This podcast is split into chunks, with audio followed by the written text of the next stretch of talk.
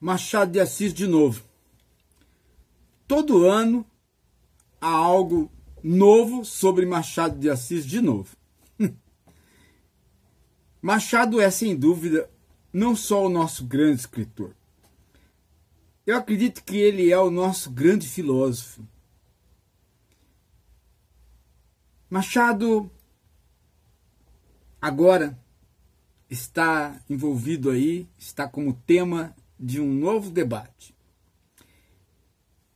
É que a faculdade Zumbi dos Palmares, que é uma faculdade voltada para a preservação e o incentivo da cultura negra, ela está com uma campanha no sentido de é, recolher o Machado de Assis às suas origens negras.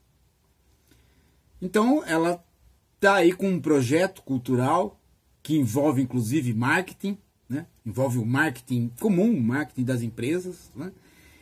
de e aos poucos trocando esta imagem embranquecida, embranquecida em vários sentidos, né? É, do Machado pela imagem negra, original e autêntica do Machado. De modo que o movimento negro possa trazer o Machado para si e com isso ter mais orgulho ainda é, da sua etnia e da sua cultura. Claro, tem que ser feito isso mesmo, não tenha dúvida. Isso não vai tirar a universalidade do Machado. Mas o interessante é o debate que surge sobre isso. E a Folha de São Paulo hoje publicou um artigo onde ela toma a fala de um antropólogo, é, e esse antropólogo, é o, o artigo se chama Militantes do País Reivindicam Identidade Negra de Machado de Assis. Então mostra-se ali as várias fotos de embranquecimento do Machado, não só na cor, mas nos traços. E, e duas fotos existentes em Portugal, onde mostram o Machado é, autenticamente negro nos traços, na cor. Né? Machado era filho de uma lavadeira branca com um pintor negro. Né? E né? no passado, é, na época própria do Machado, essas pessoas eram os mulatos. Né? É, que hoje a palavra não é muito aceita pelo movimento negro, pelos negros.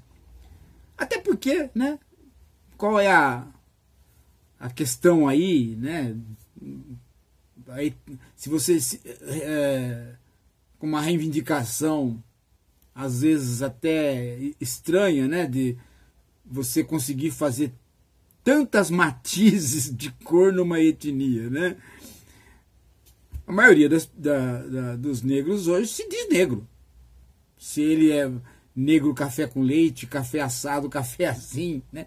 É, tanto, tanto faz, porque a questão da negritude não é cor.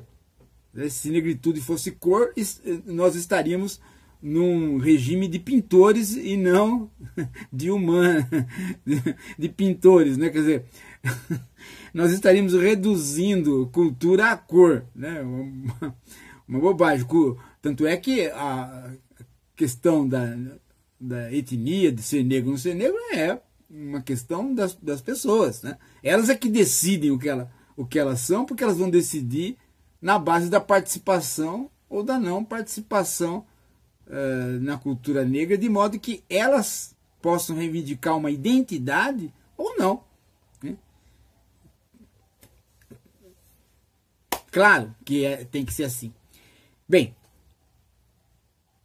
mas o problema é que nessa reportagem aparece um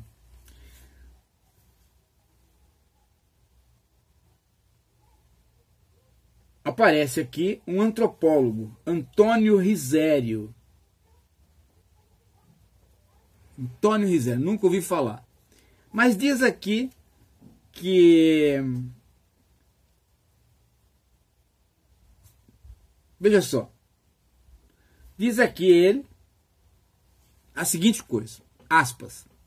publicamente, Machado nunca teve uma posição tipo Luiz Gama contra a escravidão.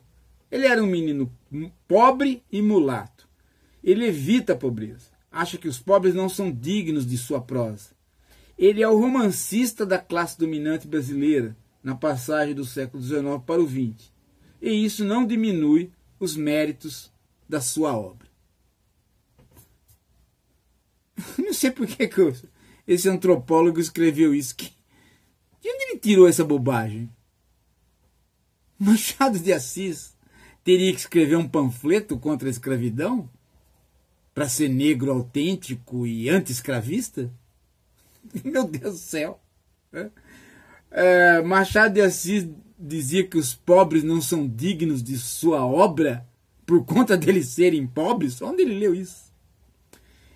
E. O que esse cara quer com isso? Esse cara, ele nunca leu Machado. O Machado não precisava escrever absolutamente nada contra a escravidão, não precisava escrever nada a favor de negros, nada, nada. Vamos supor que o Machado tivesse escrito só pai contra mãe. Se o Machado tivesse escrito só pai contra, contra mãe, não tivesse escrito mais nada, nada, nada, ele seria o maior escritor brasileiro. E um autêntico defensor das liberdades e contra a escravidão.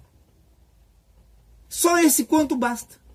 Ninguém é capaz de pegar um Schopenhauer e traduzir o Schopenhauer para o problema maior da escravidão, que é exatamente o caçador de escravos, o capitão do mato. Mas não qualquer capitão do mato. O capitão do mato, quando a mercadoria escrava está rareando o empobrecimento do capitão do mato quando já não há mais escravos para catar, para perseguir, porque eles já não fogem mais porque uma boa parte deles está livre.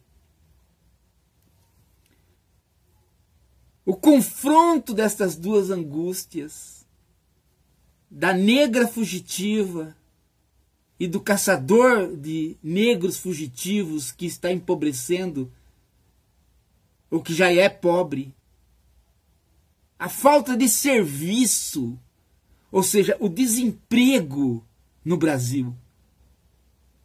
O desemprego no Brasil atingindo quem? O caçador de escravos.